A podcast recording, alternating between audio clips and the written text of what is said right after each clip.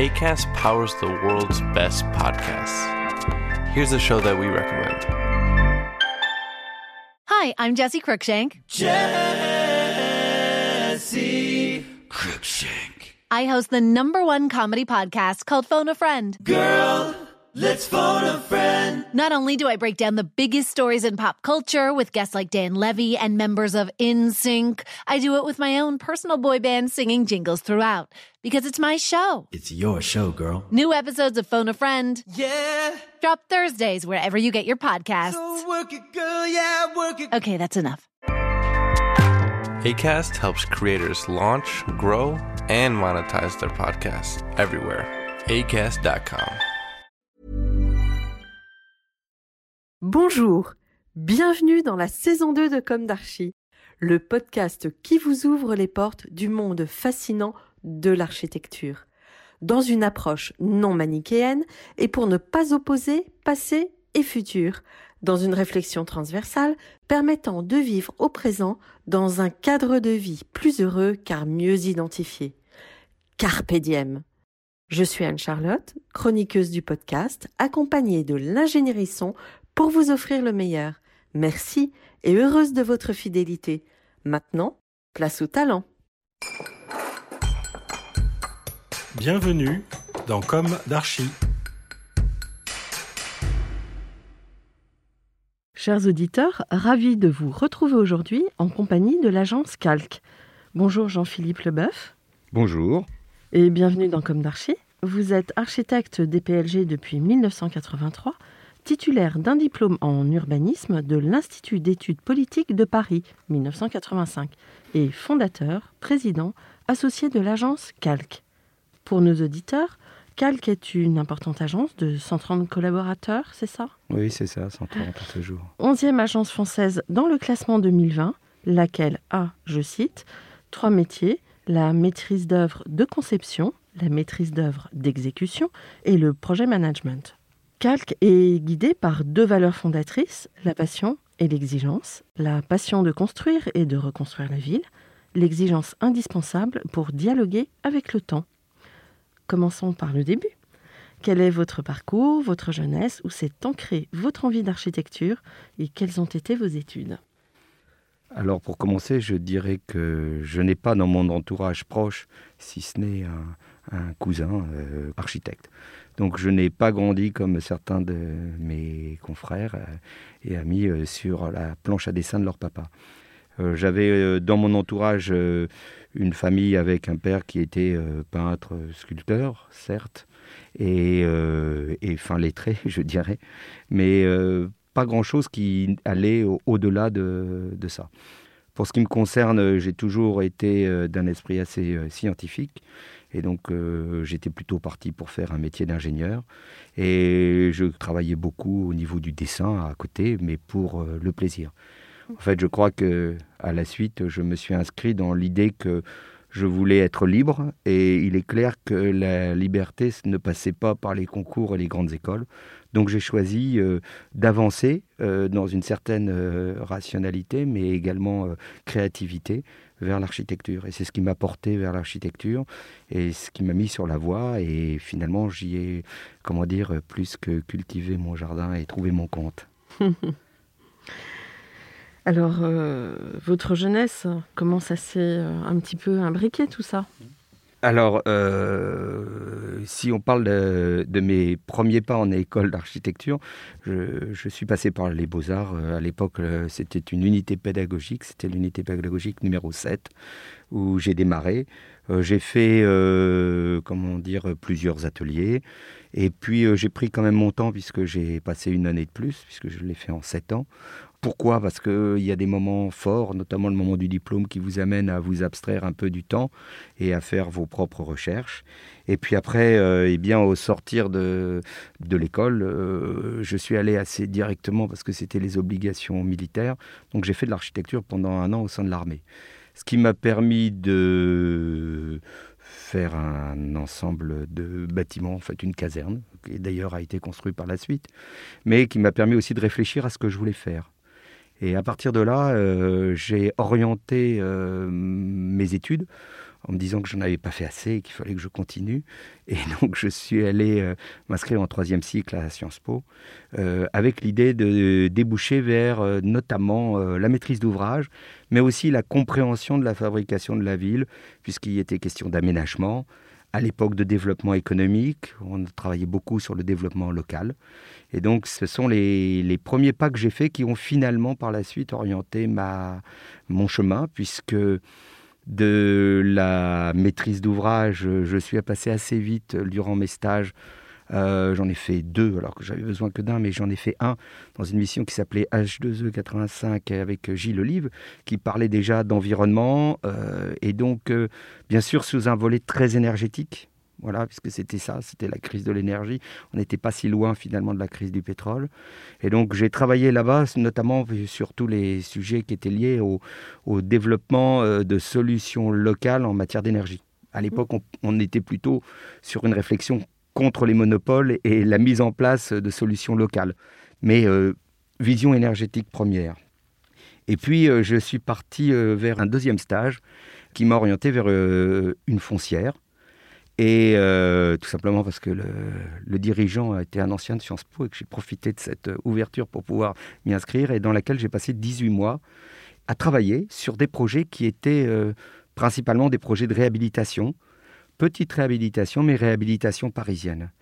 Et c'est au sortir de ce stage un peu long, en fait, j'ai continué à travailler 18 mois et que l'on m'a dit, bah écoute, si tu t'installes, et on essaiera de t'aider, te donner un peu de travail. Donc euh, j'ai pu ouvrir euh, mon agence à ce moment-là parce que l'envie était plus forte.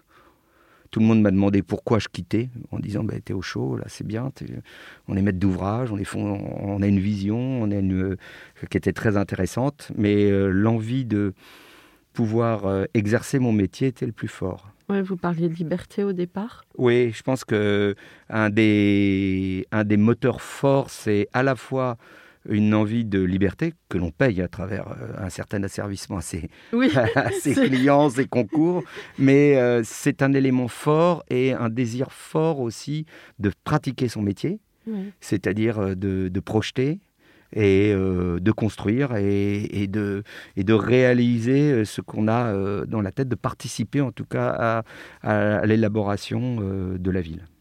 Est-ce que des maîtres à UP7 vous ont, entre guillemets, hein, des maîtres entre guillemets, vous ont frappé, vous ont marqué, euh, ont contribué à constituer euh, votre orientation, votre discours? Je ne suis pas certain que je me sois construit forcément avec mes enseignants. J'ai rencontré des gens intéressants euh, qui m'ont beaucoup apporté parce qu'ils m'ont ouvert les yeux sur un certain nombre de choses, apporté des, des pistes à suivre. Euh, pour autant, euh, voilà, c'est une époque où il y avait aussi tout un débat autour du projet architectural et sur son enseignement, puisque quand je suis arrivé, il y avait notamment des gens comme euh, Siriani, l'atelier Uno, qui s'est construit au moment où j'arrivais, mais qui est parti à ce, ce moment-là. J'étais tout jeune, tout nouveau, donc j'ai pas saisi les opportunités qui m'étaient données. Et je dirais, si j'ai eu des maîtres, c'est plutôt avec les gens avec qui j'ai travaillé, puisqu'on pratiquait euh, en même temps qu'on était à l'école. C'est pour ça qu'on s'attardait des fois un peu. Et donc j'ai eu la chance de travailler dans des, euh, agences d'architecture où euh, j'ai eu des gens qui ont passé du temps avec moi, qui m'ont mis un peu en risque sur certains sujets, pas uniquement sur le projet, mais sur la pratique. C'est-à-dire, voilà, il fallait construire, décrire, suivre des chantiers. Et même s'ils étaient de dimension modeste, pour moi, ça m'a beaucoup apporté dans les dimensions du métier. C'était des agences euh, emblématiques ou? Non, pas des agences euh, emblématiques, mais remettons-nous dans la perspective. Euh, on va dire, j'ai passé mon diplôme en 83, donc il y a eu un élément fondateur qui est 81. Mm. Avec l'arrivée de, nouvelles signatures et de mm. voilà et, leur mise en lumière, parce que voilà, Jean Nouvel, Christian de Porzampar étaient des gens déjà assez importants. J'avais dans mon diplôme Claude Vasconi, qui m'avait proposé de venir euh, travailler dans son agence. Mais pour autant, euh, voilà, c'était malgré tout euh, encore un peu académique par certains côtés. Et donc, voilà, donc j'ai surtout beaucoup voyager, regarder euh, ce qui se produisait. Il y avait des laboratoires, euh, quand même, les, villes nouvelles, où il y avait des développements qui se faisaient. On travaillait beaucoup sur le logement, des choses qu'on a un petit peu perdues euh, dans les approches qu'on a aujourd'hui. Et donc, voilà, aller voir ailleurs, passer du temps à aller visiter des bâtiments, les prendre en photo, regarder comment ça fonctionnait, et puis apprendre le métier dans la pratique terre à terre qui est importante. Si on veut aller à l'objet, il faut être capable euh, d'en maîtriser le process. Bien sûr. Donc le début de votre agence, euh, vous commencez tout seul? Comment ça se passe? Alors, je n'ai pas commencé tout seul. Euh, j'ai commencé avec un associé qui s'appelle Emmanuel Quin, qui est aujourd'hui toujours associé avec moi. Et que vous avez connu de quelle manière? Eh bien, en fait, euh, je l'ai rencontré dans le cadre de mon service militaire. Et en fait, on était deux archis et on, s'est parlé. Euh, on a dessiné, on a travaillé pendant un an sur des projets et euh, finalement, bah, on s'est dit que on continuerait bien. Et c'est comme ça que ça s'est fait. Sachant qu'on avait, j'ai vu son diplôme, il avait vu le mien, on avait les mêmes affinités architecturales. Et donc, euh, tous ces éléments-là nous ont portés à nous installer et prendre le risque de monter notre agence. Il est toujours avec vous aujourd'hui? Oui. Et euh, du coup, vous êtes resté en binôme pendant longtemps Ou comment ça s'est. Alors, nous avons eu euh, la chance, et c'est ce qui nous intéressait, de pouvoir démarrer et de construire très vite derrière. Donc on, a développé ensemble l'agence, sachant que les débuts d'une jeune agence comme ça nécessitent aussi de faire du travail avec d'autres, mhm. donc d'autres agences.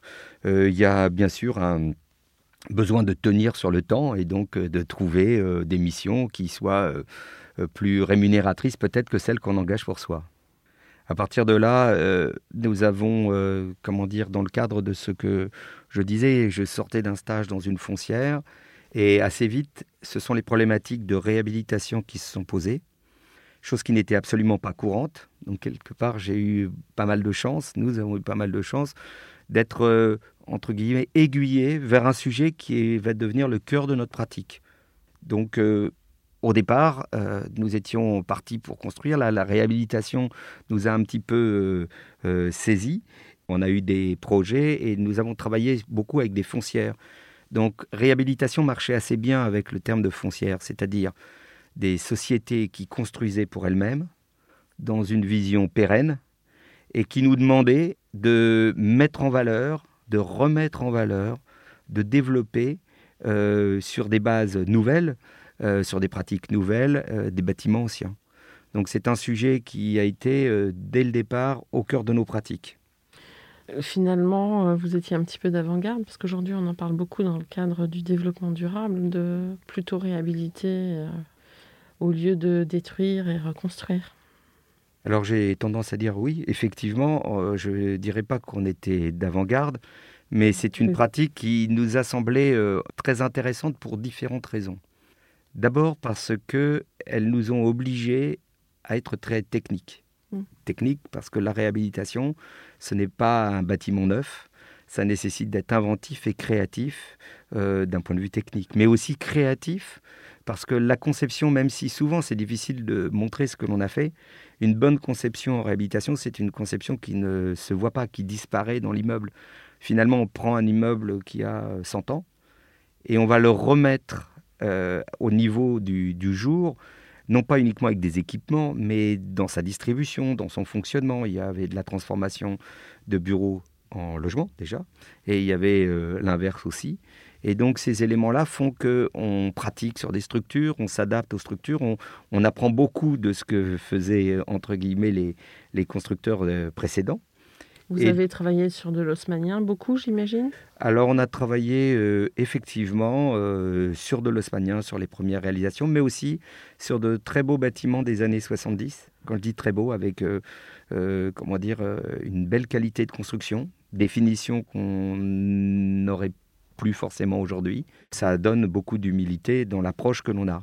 C'est-à-dire humilité par rapport à ce qui s'est fait précédemment, saisir l'esprit du lieu pour pouvoir euh, ne pas l'éteindre et au contraire le transformer et le valoriser. Parce qu'en fait, en effet, euh, quand je dis que vous étiez en avance, réhabiliter des bâtiments, ça a toujours existé. Donc, euh, en effet, c'est pas d'avant-garde.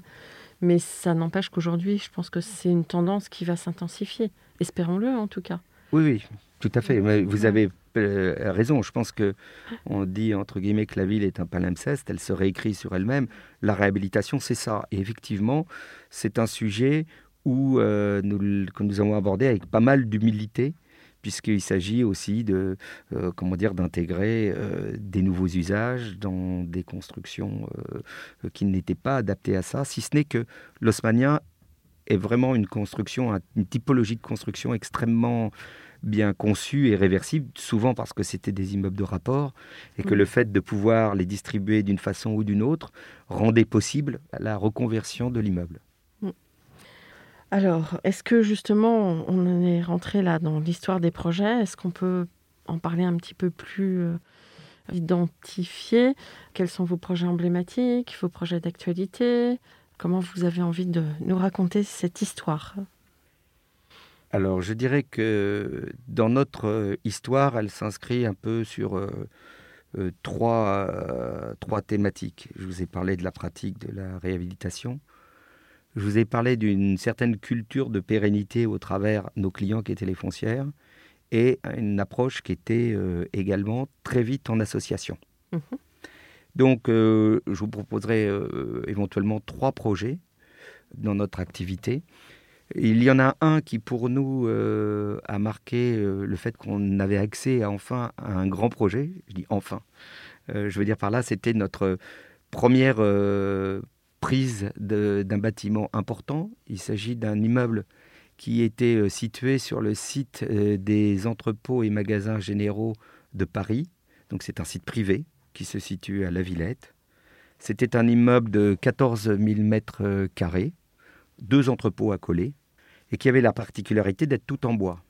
Mm. On a été appelé euh, pour euh, rénover cet immeuble avec, dans le brief du maître d'ouvrage, le fait de transformer cet immeuble en bois qui avait la fâcheuse tendance sur le site à brûler, puisque un certain nombre d'immeubles avaient brûlé, voire s'étaient déformés parce qu'il y avait des problèmes de dissolution de gypse et de fontis.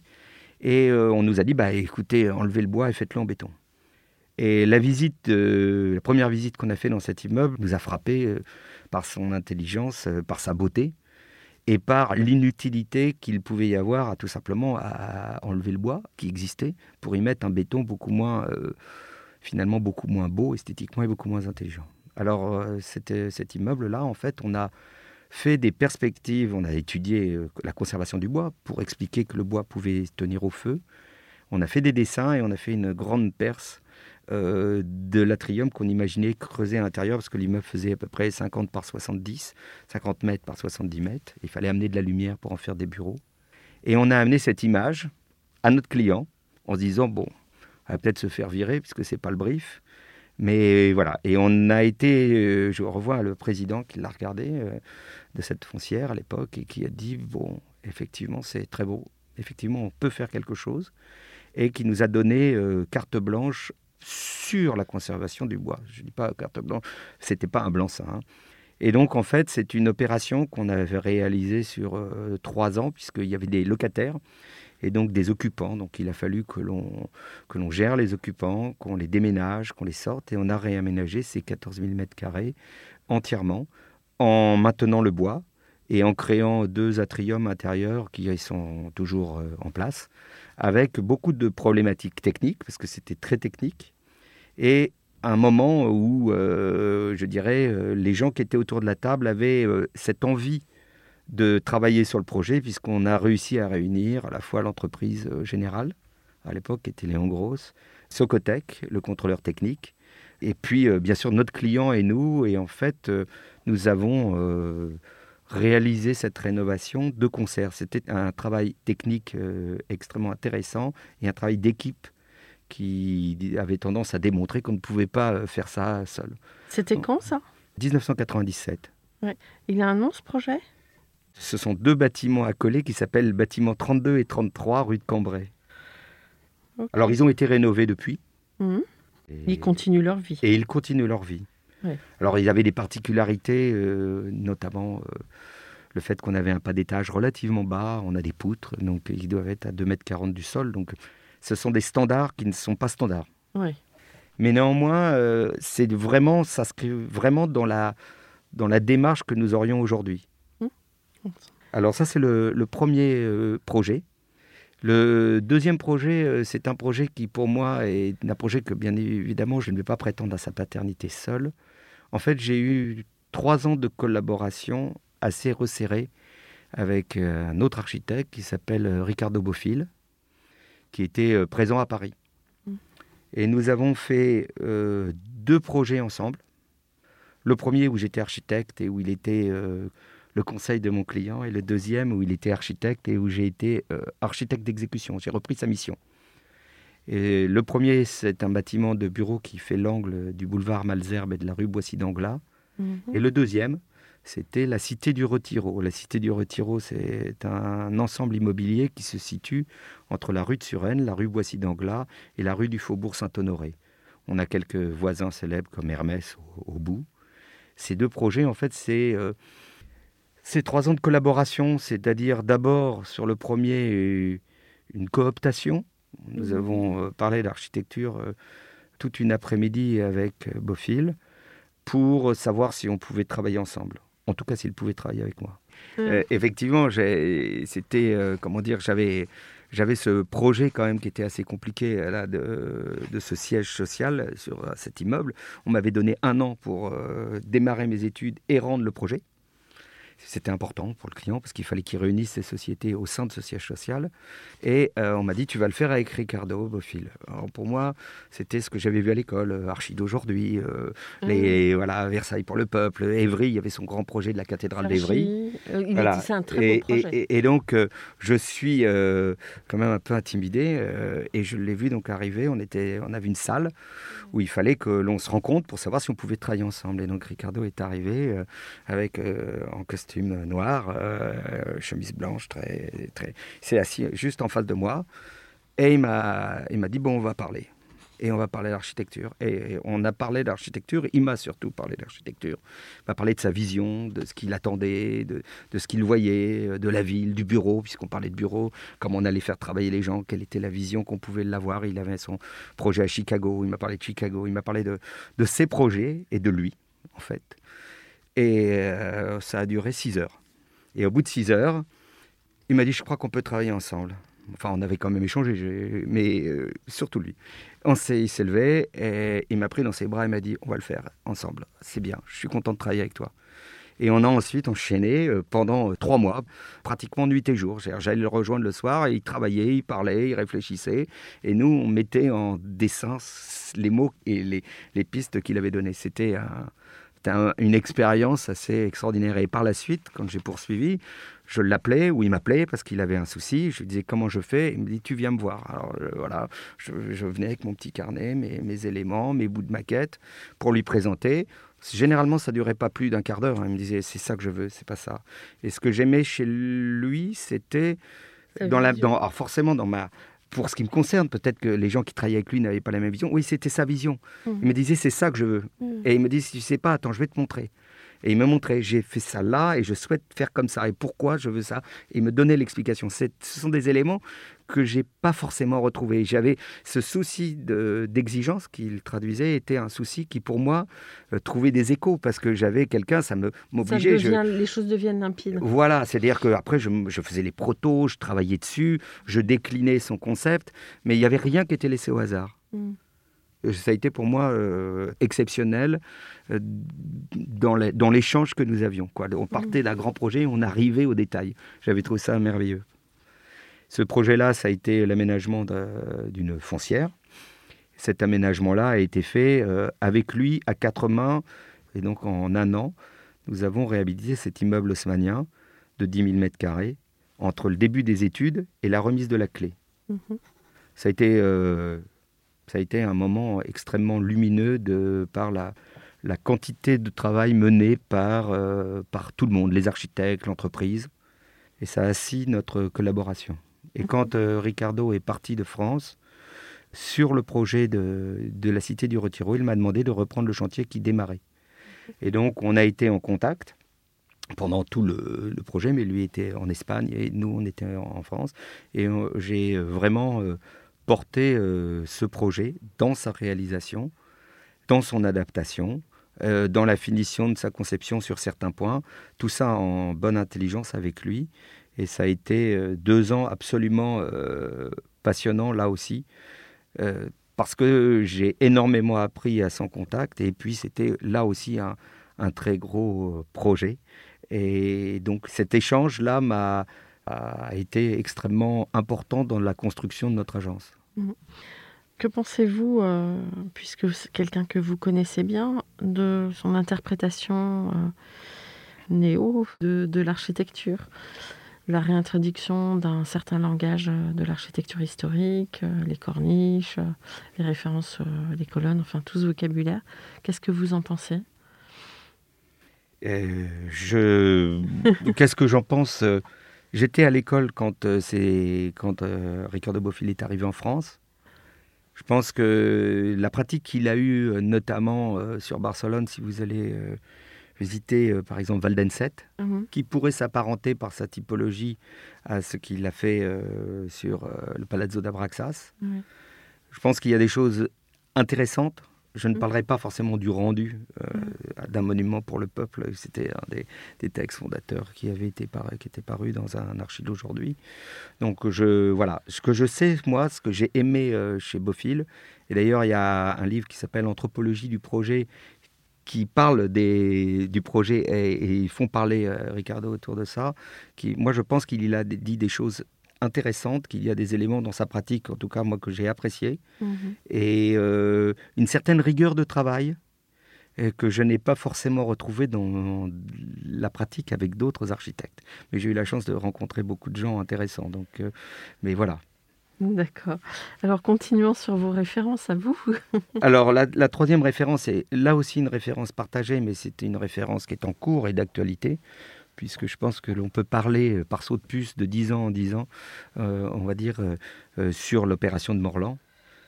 Mm. Donc, Morland Mixité Capital, c'est une opération à laquelle je participe en tant qu'architecte associé à David Chipperfield depuis le début de sa conception, depuis le concours.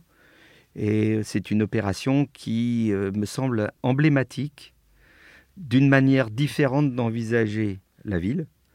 Bien sûr, on va parler d'un projet qui s'inscrit dans l'existant, je dirais qui est extrêmement finalement respectueux de l'existant dans la manière dont il s'inscrit, dans les bâtiments existants que nous avons conservés. Bien sûr, nous avons modifié euh, l'appréhension du projet, mais je pense que ça, c'est un, premier élément. Un élément aussi intéressant parce que c'est un projet, et c'est au cœur de, de son innovation, c'est un projet multiprogramme. Et il y a quelques années, le multiprogramme, les premiers, euh, comme euh, on pourrait parler par exemple de la Poste du Louvre, qui a été fait quelques années avant, il y a 3-4 ans de, différence. Et, eh bien, euh, voilà, c'est un vrai projet multiprogramme parce qu'on a 11 programmes aujourd'hui. Mm. Donc on a 11 programmes, on a un mélange complet, on a du logement, mais du logement en nombre. Hein. Et on a bien sûr des commerces, tout un accroche en pied d'immeuble, différents modes d'hébergement comme par exemple une auberge de jeunesse et un hôtel 5 étoiles. On a du bureau, on a des espaces publics, on a des liens que l'on tisse entre euh, l'arsenal et euh, la Seine. Il y a cette promenade qui se fait en intérieur, on a une crèche, on a une piscine euh, qui est utilisée par l'extérieur, un fitness. Donc ce projet se fait, comment dire, malgré tout dans un ensemble très cohérent.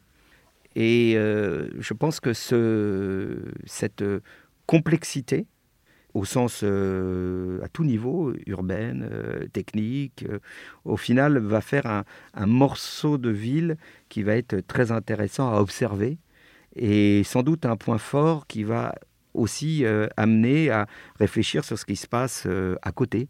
Et donc c'est un premier point qui est posé dans cet environnement sur les bords de Seine qui fera date. Mm. C'était dans le cadre des réinventés, ça Alors oui, euh, le projet de Morland Mixité Capital a donc été initié euh, dans le cadre des réinventés Paris 1. Donc c'était une première expérimentation parce que personne n'avait vraiment appréhendé la manière de faire. Bon, bien sûr, on a tous répondu avec des projets. La force du projet qui a été élaboré avec et par euh, David Chipperfield, c'est qu'en fait, on a conservé l'existant dans sa dimension, on a peu modifié euh, les bâtiments euh, de base de la Prade, avec une architecture très marquée, qu'il était difficile de toucher sans l'amoindrir ou la détruire, tout simplement. Et puis, on vient positionner deux, trois éléments. On a d'abord un bâtiment administratif.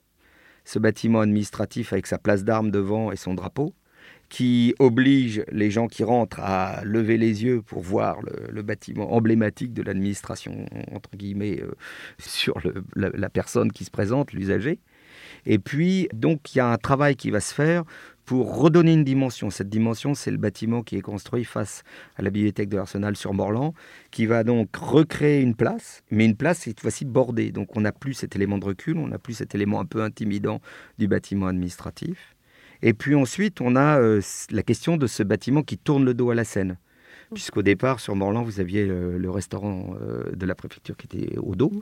Et donc là, il y a cette volonté à un moment donné de créer un premier euh, trait d'union entre la Seine et le quartier.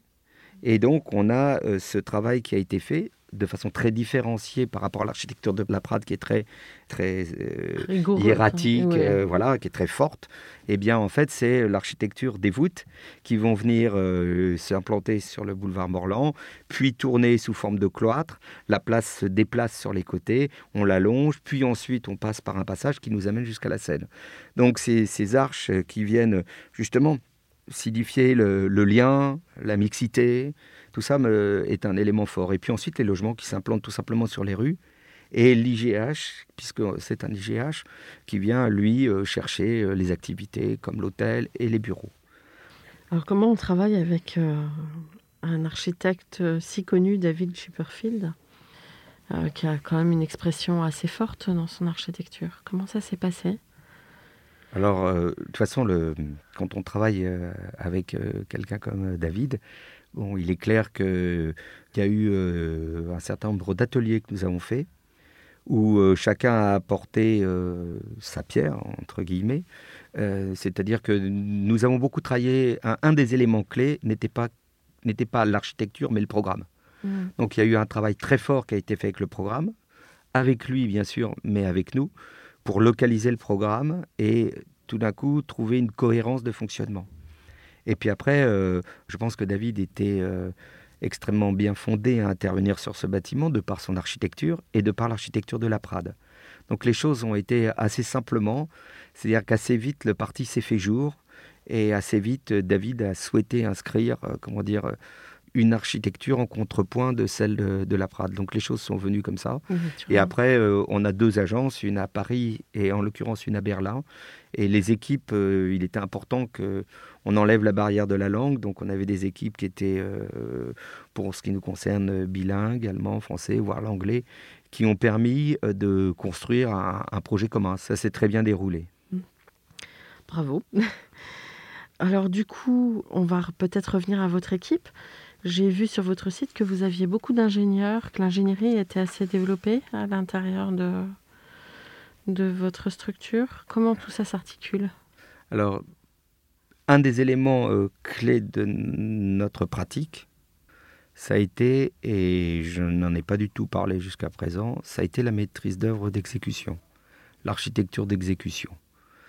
Il est vrai que dans le cadre notamment d'interventions avec des foncières, il y a une attente forte qui est posée à l'architecte, qui est de mettre en œuvre et de réaliser un projet avec la promesse du projet.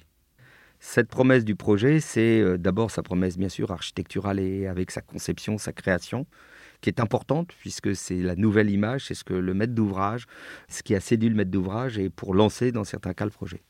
Mais aussi euh, la promesse euh, d'aller au bout, techniquement, d'aller au bout financièrement et, et en fait, on va dire que le maître d'ouvrage va vous confier une somme, 100 millions, 20 millions, 5 millions, qu'importe chacun à, sa, à, son échelle, mais il va vous confier une somme et vous allez devoir euh, gérer cette somme jusqu'au bout. Vous êtes un espèce de, de passant et de passeur. Et cette relation de confiance qu'il établit avec son maître d'œuvre est essentielle. Et je dirais que dans notre cas, c'est sur cette pratique-là que nous avons construit la relation de confiance avec les clients. C'est-à-dire qu'on dessinait un projet, on imaginait un projet, et derrière, on le réalisait. Et donc, cette capacité à réaliser ce que l'on avait imaginé, ou à conduire une opération jusqu'au bout, puisque nous avons aussi construit en association avec d'autres, voire pour le compte d'autres architectes, eh bien, c'est essentiel. Donc, euh, ce métier-là, que j'appellerais de la maîtrise d'œuvre au sens noble du terme, elle est réalisée par des architectes, mais elle est aussi réalisée par euh, des ingénieurs dont la qualité va être de comprendre euh, ce qu'ils ont à faire et de construire de l'architecture. Donc nous avons effectivement différents métiers, mais surtout différents personnels, avec chacun une vision différente de l'ouvrage entre la conception et la réalisation. Voilà, c'est ce qui fait notre spécificité et ce qui fait euh, qu'on a réussi à tisser des, des liens de confiance avec nos clients, puisqu'on était en mesure de réaliser ce qu'on disait et ce qu'on dessinait. Et cette relation de confiance, c'est aussi l'idée, quand on travaille ensemble, qu'on va aller au bout. Mmh. On va aller au bout. Il n'est pas rare qu'on soit venu nous chercher en cours de projet pour terminer un travail qui ne l'était pas. Mmh. Voilà. Voilà. Donc, euh, mais c'est aussi parce que on a cette envie. Je, dirais, je vous ai parlé de liberté. Faudrait aussi parler d'envie et de désir. c'est important et je pense que l'acte de construire est, extrêmement motivant. Et dans la pyramide d'âge de l'agence, un certain nombre de jeunes ingénieurs ou de jeunes archis viennent parce qu'on a de beaux projets, parce qu'il y, a une, motivation à faire et à bien faire et à apprendre son métier et à continuer à l'apprendre. Alors justement, vous parlez de beaux projets, vous pouvez nous en citer quelques-uns, en plus de ceux que vous avez décrits? Alors il y a différents types de projets, il y a ceux que nous avons euh, réalisés sous notre propre signature.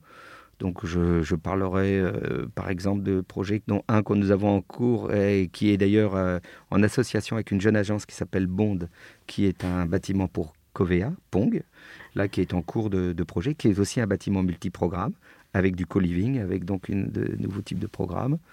Préalablement à ça, avec Covea, nous avons livré une, une opération qui est euh, sur euh, l'avenue Kléber, qui est le 6 avenue Kléber. C'est l'ancien siège de Kléber-Colombe, avec un très bel immeuble 1900 et un immeuble des années 50 fait par un industriel, donc du bureau très fonctionnaliste. Euh, là, donc ça, c'est un, un, bel ensemble que nous avons réalisé. Nous avons ensuite réalisé de beaux chantiers, là cette fois-ci en maîtrise d'œuvre ou en association. On en a livré un vendredi avec euh, Dominique Perrault qui en est l'architecte. C'est la Poste du Louvre, puisque nous avons repris le chantier de la Poste du Louvre il y a deux ans et demi.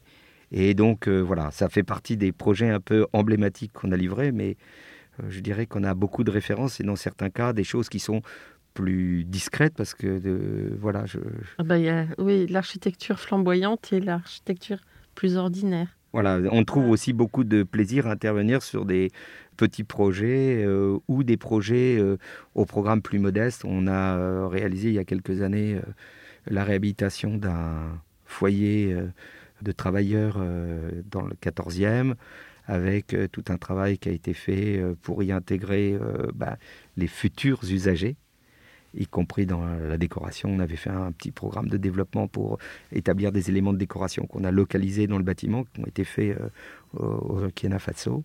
Donc euh, voilà, on a autant de plaisir à travailler sur des programmes euh, simples, modestes, voire petits, que des grands projets.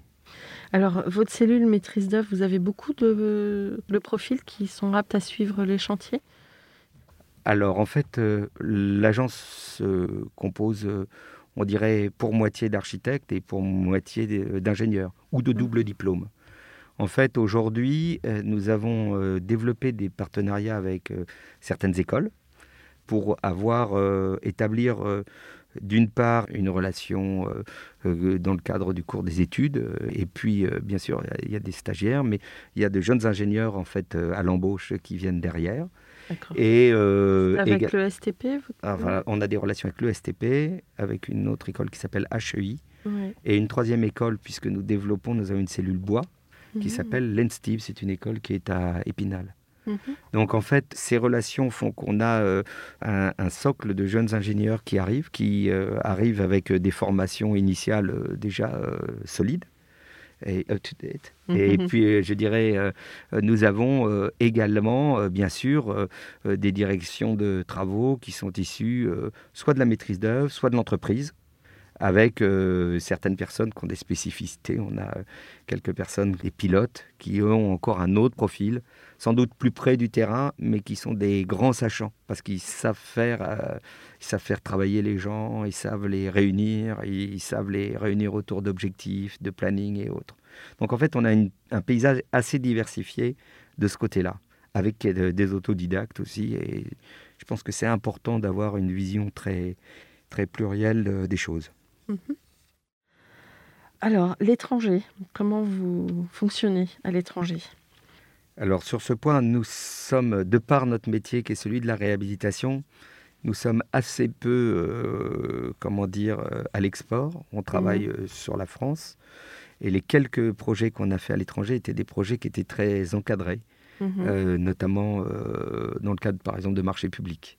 Donc on est resté euh, très modeste. On a travaillé pour le ministère des Affaires étrangères notamment sur plusieurs sujets. Voilà.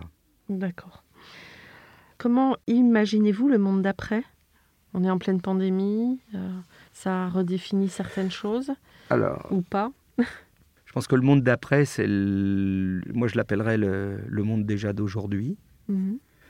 C'est-à-dire que pour moi, il y a un, un changement culturel majeur. On le voit à travers d'ailleurs les générations qui sont à l'agence. On a des générations, si on les prend de 10 en 10, euh, qui sont radicalement différentes. Donc euh, c'est un changement de paradigme avec un, avec un S. D'abord, euh, on change d'échelle. Tout à l'heure, je disais que je ne travaillais pas à l'étranger, mais en fait, on travaille beaucoup avec l'étranger, puisqu'on a beaucoup d'agences extérieures à la, à la, France, que ce soit Chine, euh, Europe, euh, États-Unis, qui travaillent avec nous. Mhm. En fait, les choses se font extrêmement simplement. Cette euh, vision d'une échelle mondialisée fait que les cultures viennent d'ailleurs et simplement de chez nous. Et un jour, on découvre qu'on ne pense pas pareil parce qu'il y a un mode de, de vision très anglo-saxonne, par exemple, qui peut apparaître, ou des choses comme ça. Les modes de vie changent. De toute évidence, la famille change. Donc les modes d'habiter euh, changent, euh, le mode de travailler change. Donc ces changements culturels sont très forts puisque les moyens de communication que nous avons sont totalement différents. Euh, j'ai tendance à dire que pour ce qui est de l'environnement, il va de soi qu'il y a l'urgence climatique n'est pas un vain mot. Mmh. C'est-à-dire quand j'étais, comment dire, sur les premier euh, Paris écologie avec la petite affiche et les arbres plantés sur les toits, on était euh, dans de la bande dessinée. Aujourd'hui, c'est une réalité et une urgence. Hmm. On a complètement changé de vision. Et il suffit de regarder les réglementations thermiques pour se convaincre du pas qu'on a fait, des certifications, pour se convaincre que des problèmes énergétiques, on est passé à des problèmes globaux en appréciation. Donc notre métier ne peut pas être le même. Puis vous avez rajouté la pandémie qui est là. Donc, euh, voilà, dans nos rapports, dans les espaces dans lesquels on vit, dans les modes de vie urbains, parce que bon, on peut le voir d'autres façons, le, mode de vie rural en, est un autre. Donc, pour moi, le monde d'après, je le vois à travers, euh, je le vois dès à présent. Les programmes que nous avons à traiter ne sont plus les mêmes. La question de la résilience dont, on a parlé tout à l'heure inscrit la réhabilitation, mais pas que la réhabilitation. Dans les années euh, 80, ce qu'on appelait réhabilitation. Et je pense qu'un jour, on, présentera des projets de ces années-là. Avec le décalage qu'ils représentent, on, vidait les immeubles. On n'est plus du tout dans une réhabilitation où on démolit et on reconstruit. On est dans une réhabilitation qui est, totalement différente. Nous avons euh, des modes constructifs qui sont aussi différents. L'influence du biosourcé et du bas carbone. Tous ces éléments-là changent complètement nos pratiques. Mais ça change nos pratiques loin. C'est-à-dire qu'aujourd'hui, quand on parle de construire en bois, nous avons donc une équipe. On a également euh, quelqu'un qui est venu faire euh, sa thèse à, l'agence, une doctorante, sur le changement des pratiques au regard du bois. Ça veut dire aussi qu'il faut que tout le monde y mette du sien. Quand je parlais de changement culturel, ça change les pratiques techniques, ça change les outils. Mm. Quand on rénove un bâtiment en bois du 19e, comme on est en train de le faire, on trouve une société capable de faire les mesures pour identifier les bois, pour faire une vraie expertise technique. Ça veut dire qu'en fait, on est dans un moment où on est obligé de, tout réinventer. Si vous prenez euh, le, co-living, euh, le co-living, euh, vous ne trouvez pas la ligne dans le code de l'urbanisme. Hmm. Il y a plusieurs manières de le faire. Et quand vous le superposez à des bureaux, vous ne trouvez pas la ligne dans les notices de sécurité. Et quand vous allez voir les pompiers, ben, les pompiers ils vous regardent en vous disant ben, ça ne marche pas. Donc ce changement de paradigme fait qu'on doit tout réécrire si demain on veut construire la ville qu'on a en tête. Hmm. Donc euh, je dirais que le, Finalement, c'est une reconquête quelque part? ah ben c'est Hmm. c'est une reconquête, c'est quelque chose qui est passionnant parce qu'il y a énormément de choses à réinventer.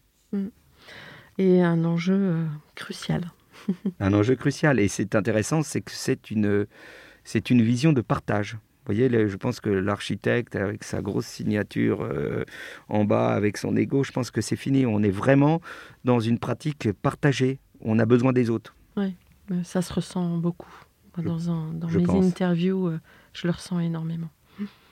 Alors, on a aussi besoin de d'architectes euh, avec des visions fortes. Euh, Oui. qui, vont en- Oui. qui vont aussi créer des, des cassures et qui vont créer des paradoxes qui vont nous obliger à bouger. Je pense qu'il faut un peu des deux. Mhm. Mais je dirais que dans notre pratique, en Mm. fait, on s'est toujours inscrit comme ça. Ça n'a pas finalement changé grand-chose pour nous. Eh bien, euh, voilà, on- on est obligé de partager, d'avoir des visions différentes, des changements générationnels. Mm. Construire euh, aujourd'hui avec euh, une vision de boomer, entre guillemets, bah, ça n'a pas de sens. Ça n'a pas de sens. Et on- ça nous serait reproché. Donc ces mélanges de générations fait qu'en fait, on a vraiment euh, un- une très belle perspective sur l'avenir. Alors, euh, justement, est-ce qu'aujourd'hui, vous avez le sentiment d'avoir accompli ce que vous imaginiez à la sortie de l'école? Alors moi, je n'imaginais pas grand-chose, si ce n'est que j'avais envie d'exercer mon métier. Donc, euh, si vous voulez savoir, euh, euh, oui, je suis content. J'ai eu énormément de chance. On a un métier dont les opportunités nous apportent beaucoup de richesse. Mhm. Opportunités de construire, opportunités de rencontres. Pendant deux ans, trois ans, j'ai travaillé avec quelqu'un comme Beaufil. J'ai beaucoup appris, mais que je sois d'accord ou pas avec son architecture, j'ai beaucoup appris sur mon métier, sur le projet, sur la manière de voir. C'est pareil à chacune des rencontres. Mhm. On travaille avec des gens euh, très connus. Vous avez parlé de David Chipperfield, mais on a aussi de belles rencontres. On travaille avec euh, RCR euh, sur un projet commun. Et chacune de ces rencontres apporte énormément de richesse. En fait, on, on va là, euh, vous savez, la citation des pirates, euh, on va là où le vent nous porte. Quelque part, euh, cette volonté d'avancer et de construire, oui, je l'ai réalisée à travers mon chemin. Alors maintenant, quel conseil donneriez-vous aux étudiants en architecture? Aujourd'hui, bien sûr. Alors, à l'agence, on a un certain nombre d'étudiants qui font leur HMO. Mm. Donc, je pense que aujourd'hui, on est sur un métier qui est extrêmement ouvert. Je dirais que la- les cinq premières années, c'est bien sûr une, approche du projet, mais euh, ce sont un peu les, les humanités qui vous ouvrent Mm. au monde et qui vous ouvrent au monde de l'architecture. Donc, euh, moi, si j'ai un conseil à, donner, c'est de ne pas se précipiter, de prendre le temps de- d'observer, de saisir les opportunités sans risque dans les premières années pour pouvoir découvrir. Parce que le moment où on fait son choix, qui est de s'engager, de s'engager dans son métier, ça va nécessiter, euh, j'ai bien dit, s'engager. Donc cet engagement-là va être extrêmement lourd, impliquant, ça vous amène du travail et ça vous amène euh, également à remettre euh, et à vous inscrire dans la durée, c'est-à-dire à tenir sur la durée. Donc pour moi, j'ai tendance à dire, euh, profitez, soyez sûr de votre, euh, de votre chemin. Le jour où vous êtes sûr, ça sera relativement tout seul, parce que ce sera cette envie d'avancer qui vous amènera euh, vers euh, votre pratique. Un mot de la fin? Qu'est-ce que vous aimeriez dire pour conclure? Alors pour conclure, bah, j'ai j'ai pas spécialement envie de conclure. J'ai envie de dire que notre pratique, l'architecture, c'est un, un métier euh, absolument euh, passionnant qui vaut la peine d'être pratiqué. Euh, je crois que Malraux disait que pour parler d'amour, il, faut avoir été amoureux. Pour parler d'architecture, il faut la pratiquer et il faut la construire. Merci pour cette belle parole de le fin. À mercredi avec le numéro en anglais sur Morland Mixité Capitale. Merci beaucoup. À bientôt. Au revoir. Et merci beaucoup. Au revoir. C'était avec grand plaisir. Au revoir.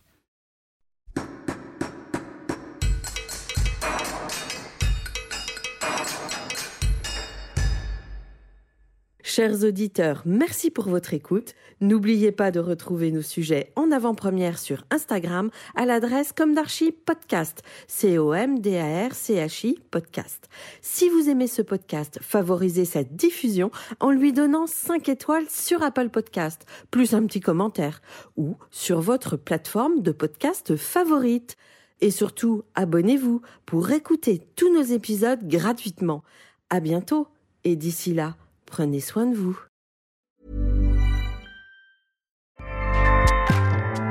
ACAST powers the world's best podcasts. Here's a show that we recommend. Hi, I'm Jesse Cruikshank. Jesse Cruikshank. I host the number one comedy podcast called Phone a Friend. Girl, let's phone a friend. Not only do I break down the biggest stories in pop culture with guests like Dan Levy and members of InSync, I do it with my own personal boy band singing jingles throughout because it's my show. It's your show, girl. New episodes of Phone a Friend Yeah. drop Thursdays wherever you get your podcasts. So work it, girl. Yeah, work it. Okay, that's enough. ACAST helps creators launch, grow, and monetize their podcasts everywhere. ACAST.com.